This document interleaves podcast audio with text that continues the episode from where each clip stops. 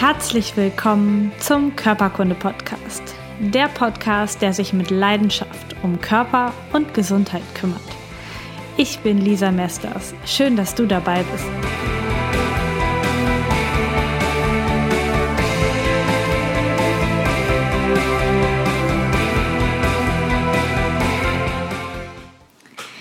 Herzlich willkommen zu einem neuen Körperkunde-Podcast beziehungsweise zu einem Körperkunde-Video, denn ich mache heute wieder beides gleichzeitig Ton- und Bildaufnahme, ähm, damit man sich das hinterher auch bei YouTube angucken kann. Denn es geht heute um den Bandscheibenvorfall nochmal und zwar in einer QA-Folge. Ich habe da ja eine Podcast-Folge schon drüber gemacht und auch ähm, ein YouTube-Video, was mittlerweile relativ häufig angeguckt worden ist. Und da habe ich ein paar Fragen zu bekommen von Menschen, die betroffen sind, Schmerzen betroffen sind, die vielleicht auch schon Bandscheibenvorfall diagnostiziert bekommen haben und die mich jetzt fragen, Erstens, kann ich die Übung machen, die du da zeigst? Ist es wirklich ein Bandscheibenvorfall? Was könnte es sonst sein? Und damit du davon profitieren kannst und vielleicht sogar schon dich wiedererkennst und vielleicht auch die Fragen, die in deinem Kopf sind, damit schon beantwortet sind, mache ich da jetzt eine Folge zu. Und der, das erste Beispiel, ich sage jetzt immer Patient, auch wenn das eigentlich nicht meine Patienten sind, das sind nur ähm, Zuhörer oder Zuschauer, die einfach ihre Fragen loswerden. Also der erste Patient ist männlich und ungefähr 40 Jahre alt. Der Arzt hat im MRT, im MRT-Bericht steht das auch so drin, hat er mir freundlicherweise geschickt, einen Bandscheibenvorfall zwischen L5 und S1 gefunden. Also im ganz, ganz, in der ganz untersten Bandscheibe ein Bandscheibenvorfall. Und er schreibt weiter, dass seine Schmerzen im ganzen linken Bein entlang ziehen und zwar die komplette Außenseite des linken Beins betroffen ist, inklusive Fuß, Oberschenkel, Unterschenkel und Fuß. Alles tut weh, alles ist äh, komisch und so, so schmerzhaft brennend. Gleichzeitig ähm, gibt er eine Fußheberschwäche an und sagt, okay, ich kann meinen Fuß, den linken Fuß gar nicht richtig mehr hochheben. Das ist total anstrengend für mich und beim Laufen ähm, stolper ich deswegen auch häufig, weil ich den Fuß nicht richtig hochziehen kann. Und ähm, nachdem ich das gelesen hatte, habe ich dann freundlich zurückgeschrieben. Also schön, dass der Arzt diesen Bandscheibenvorfall gefunden hat. Leider passen die Schmerzen aber nicht zu dem Dermatom. Und nochmal ein kurzer Überblick. Das Dermatom ist immer dem Nerven, der aus der Wirbelsäule austritt, zugeordnet, ein Hautbereich, den dieser Nerv versorgt.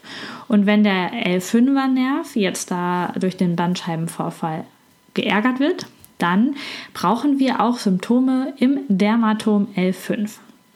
Das befindet sich ja an der Beinaußenseite, aber unterhalb des Knies. Also an der Außenseite vom Unterschenkel und äh, hört über dem Knöchel schon wieder auf. Ja, und er hat sogar am Fuß die Schmerzen. Das heißt, das passt nicht. Die Schmerzen, die der Mensch angibt, die er hat im Bein, passen nicht zu dem MRT-Befund des Arztes. Und auch die Fußheberschwäche, die er angibt, die passt auch gar nicht dazu, weder zum Dermatom noch zum gesehenen Bandscheibenvorfall, denn da haben wir eine Zuordnung zu L4 bei dem Fußhebermuskel. Das bedeutet, dass dieser Mensch, um diese Beschwerden jetzt tatsächlich von einem Bandscheibenvorfall zu haben, der müsste einen Bandscheibenvorfall in L2 haben, in L4 haben, in L5 haben und gleichzeitig auch S1 und S2 als Sakralnerven betroffen haben. Also das funktioniert so nicht. Das kann nicht sein. Das heißt, dass der Bandscheibenvorfall, den der Arzt dort im MRT gesehen hat, bestimmt da ist, aber nicht auslösend für diese Problematiken, für diese Schmerzen im Bein ist.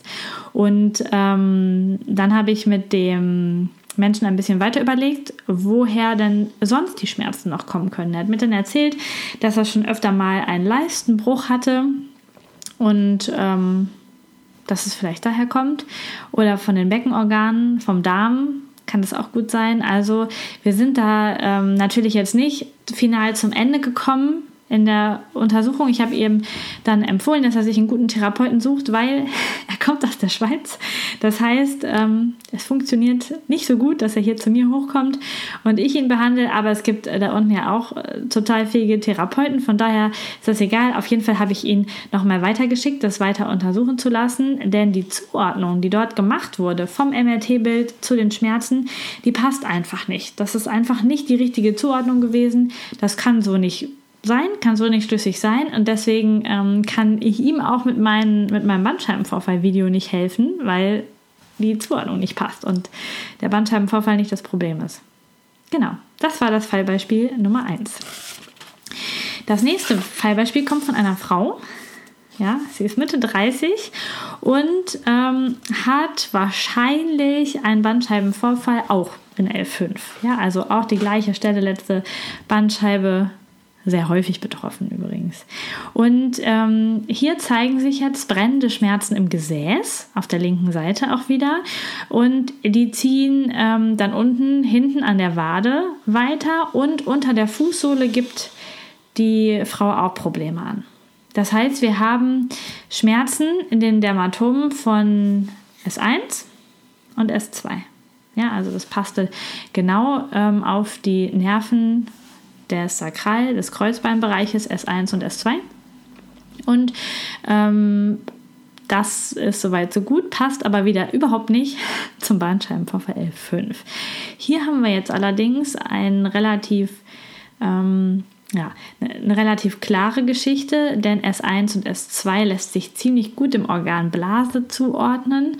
Und die Patientin hat dann noch erzählt, dass sie eine echt komplizierte Geburt vor ein paar Jahren hinter sich hatte mit Kaiserschnitt und ähm, ganz viel kaputt, ganz viel doof. Und wenn ich sowas höre, ist es natürlich schon sehr naheliegend, dass dabei auch irgendwas im Becken dieser Frau durcheinander geraten ist.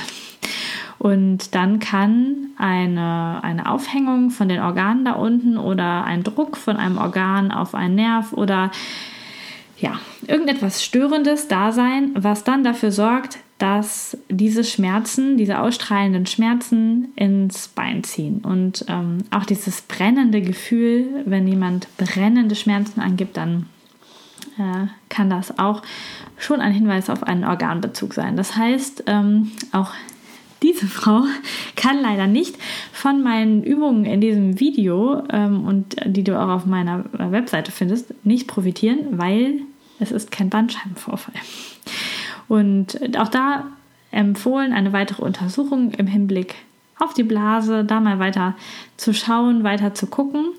Ähm, ja, und einfach sich weiter untersuchen zu lassen. Mal schauen, was da noch so rauskommt.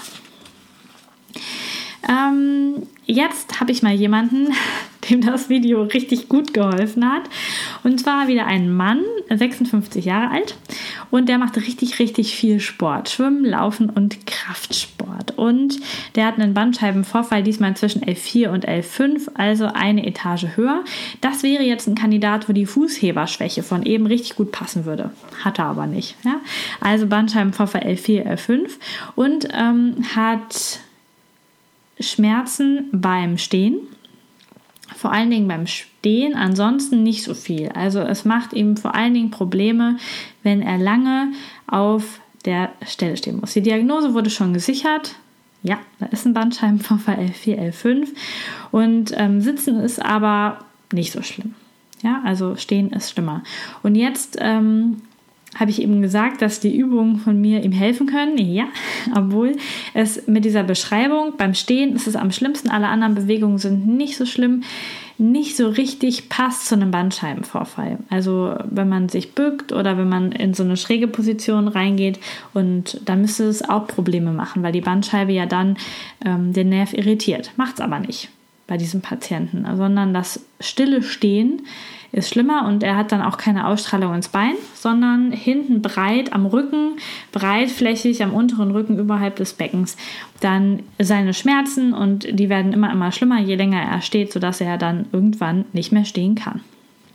Und das hört sich nicht nach Bandscheibe an, sondern das hört sich eher nach äh, Dünndarm an, weil der ähm, in dem Bild, was mir da noch zugekommen ist, bei dem Patienten auch deutlich ähm, ja, herausfiel aus dem Bild, aus dem Körperschemabild. Ja, also ähm, es gibt Menschen, die sind dünn, es gibt Menschen, die sind dick und es gibt Menschen wie diesen Mann, der ziemlich dünn war, aber so ein, so ein kleines Bäuchlein nach vorne rausfallen hatte. Überhaupt nicht Speck oder so, sondern das war das Dünndarmpaket, was da nicht richtig im Bauch gesichert war, sondern nach vorne so vorgefallen war quasi. Und das zieht natürlich, weil das hinten an der Wirbelsäule festgemacht ist, nach vorne weg und irritiert so unsere untere Wirbelsäule oder kann die untere Wirbelsäule irritieren.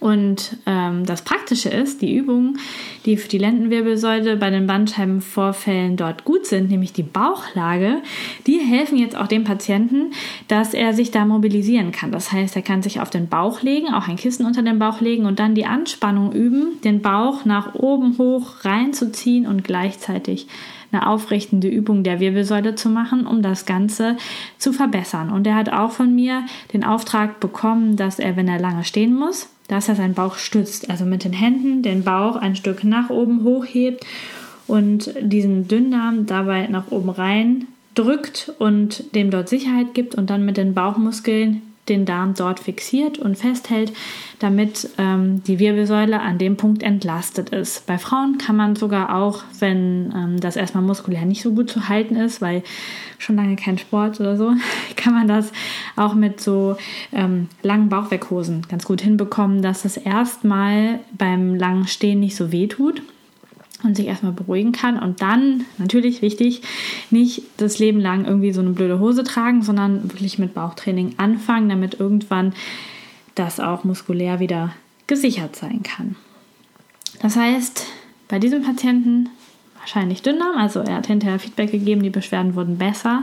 Es hat besser geklappt hinterher, alles ist gut äh, oder besser. Ähm, der Sport, den hat er auf jeden Fall weitergemacht. Das habe ich ihm auch direkt empfohlen. Also nicht Sport aufhören, auf jeden Fall Sport weitermachen. Und ähm, ja, das hat ganz gut funktioniert und ähm, jetzt arbeitet er alleine da weiter an seinem Dünndarm ähm, und es wird bestimmt besser. Dann ähm, kommt ein Mann, männlich, schon wieder, 30 Jahre alt.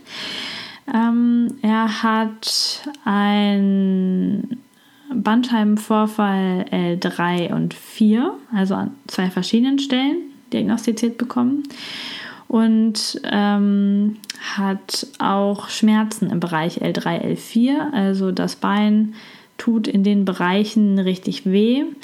Er bekommt vom Arzt ähm, hochpotente Schmerzmittel und auch gleichzeitig eine sogenannte Flutung. Das heißt, da wird Schmerzmedikamente und Cortison direkt an die betroffenen Stellen rangespritzt, um die Schmerzweiterleitung dort ähm, zu dämpfen.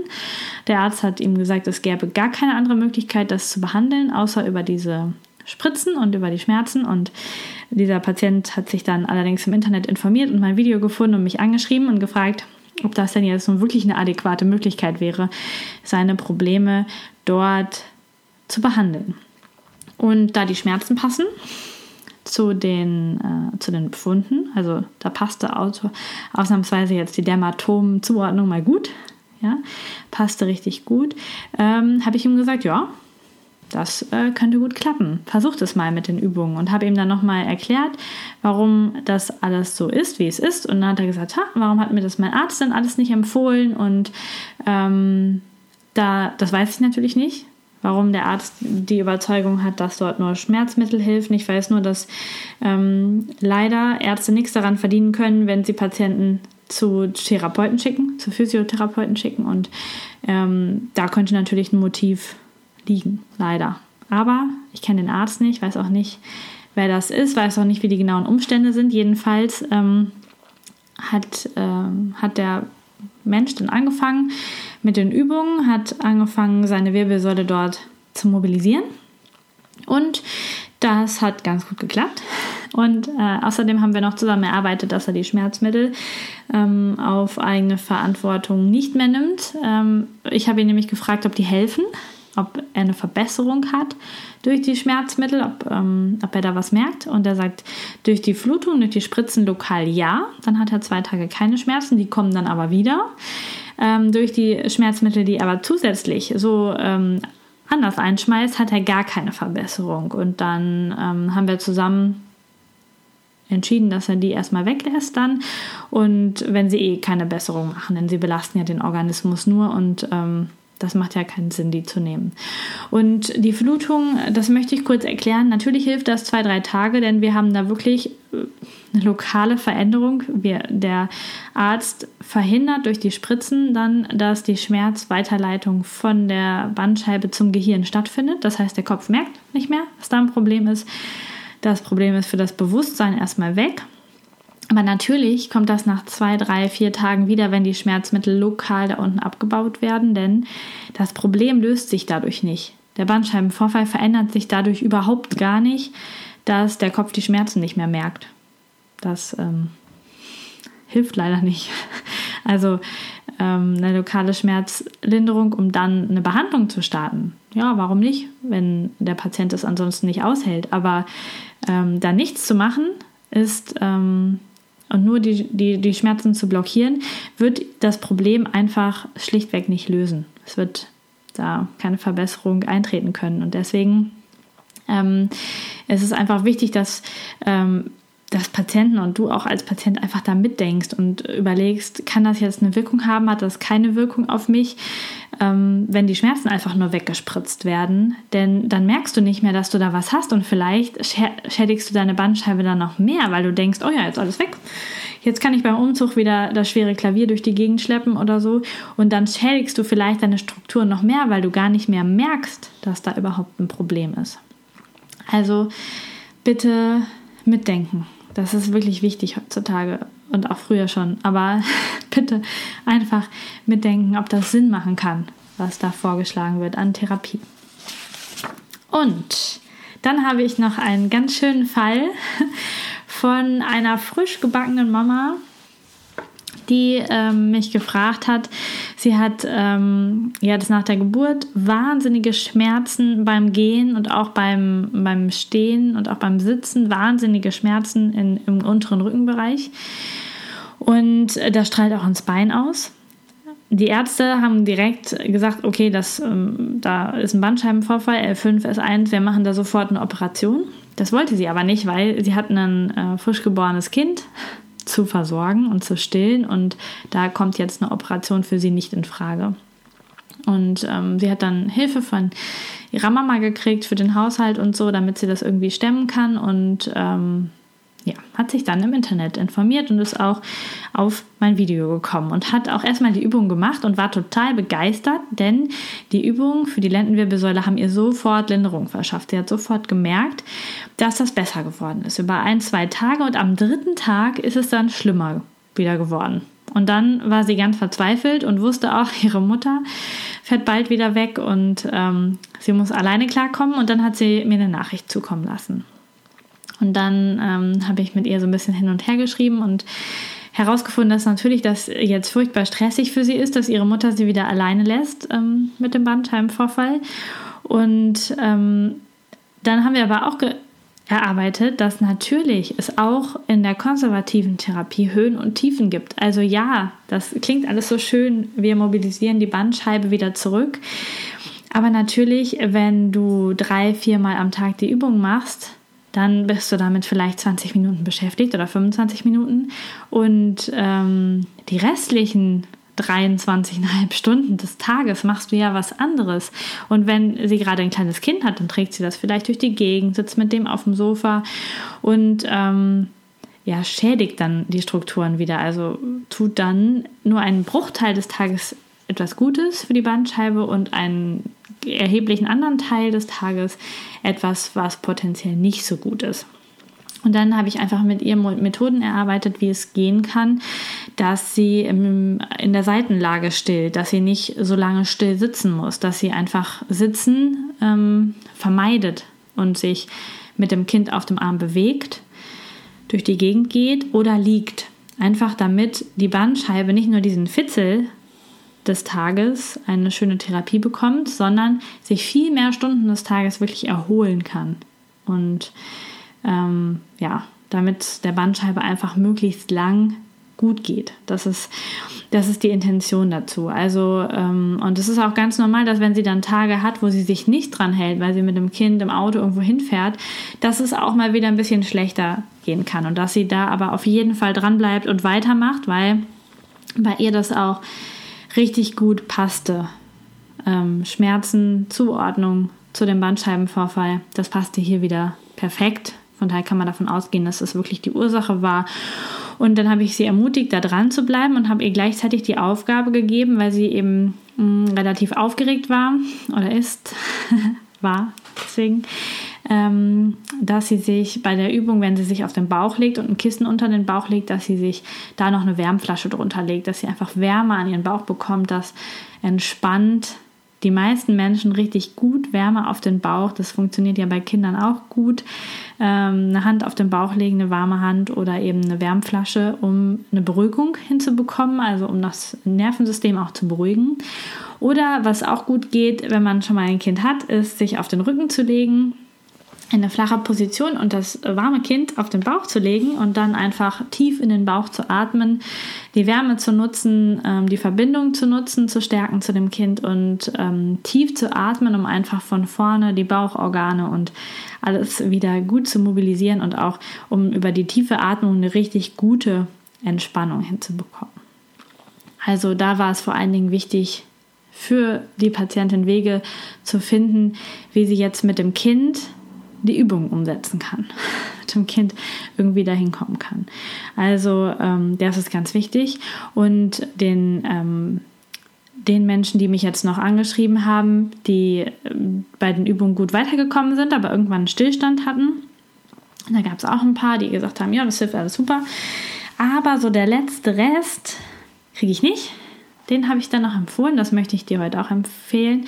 Wenn die Übungen gut klappen, wenn die Cobra gut klappt, wenn das mit dem Bein hochheben gut klappt, dass du dann Drehkomponenten mit reinnimmst. Also den Oberkörper bei den Übungen drehst, denn so eine Drehung zentriert die Bandscheibe wieder richtig gut und sorgt dafür, dass wir so das letzte Stück auch noch hinbekommen. Also in der, in der Cobra mit Drehkomponenten des Oberkörpers und der Beine arbeiten, um da einfach eine richtig, richtig gute Zentrierung hinzubekommen, der Bandscheibe und auch die letzten Symptome noch wegzubekommen. Genau. Das war die QA-Folge mit vier, fünf, mit fünf spannenden ähm, Patienten Beispielen für dich. Vielleicht hast du dich in dem einen oder anderen Beispiel wiedergefunden, deine Probleme wiedergefunden und ähm, hast jetzt eine klarere Vorstellung davon, was du tun kannst. Und wenn du weitere Fragen dazu hast, dann kontaktiere mich doch über meine Facebook-Seite. Das geht am besten. Das ist ähm, Lisa Mesters Körperkunde, heißt die Seite. Da findest du mich und ähm, kannst mir gerne eine Nachricht hinterlassen und dich auch weiter informieren über alle anderen möglichen Behandlungsstrategien. Und jetzt wünsche ich dir noch einen wunderschönen Tag. Bis zum nächsten Mal. Vielen Dank, dass du Teil meines Podcasts bist. Informationen zu mir und meiner therapeutischen Arbeit findest du unter lisamesters.com. Die Shownotes, Links und Notizen zu dieser Podcast-Folge warten unter lisamesters.com slash podcast auf dich. Wenn du Fragen an mich hast oder Themenvorschläge für die kommenden Podcast-Folgen, dann schreib mir doch über Facebook oder nutze das Kontaktformular meiner Internetseite.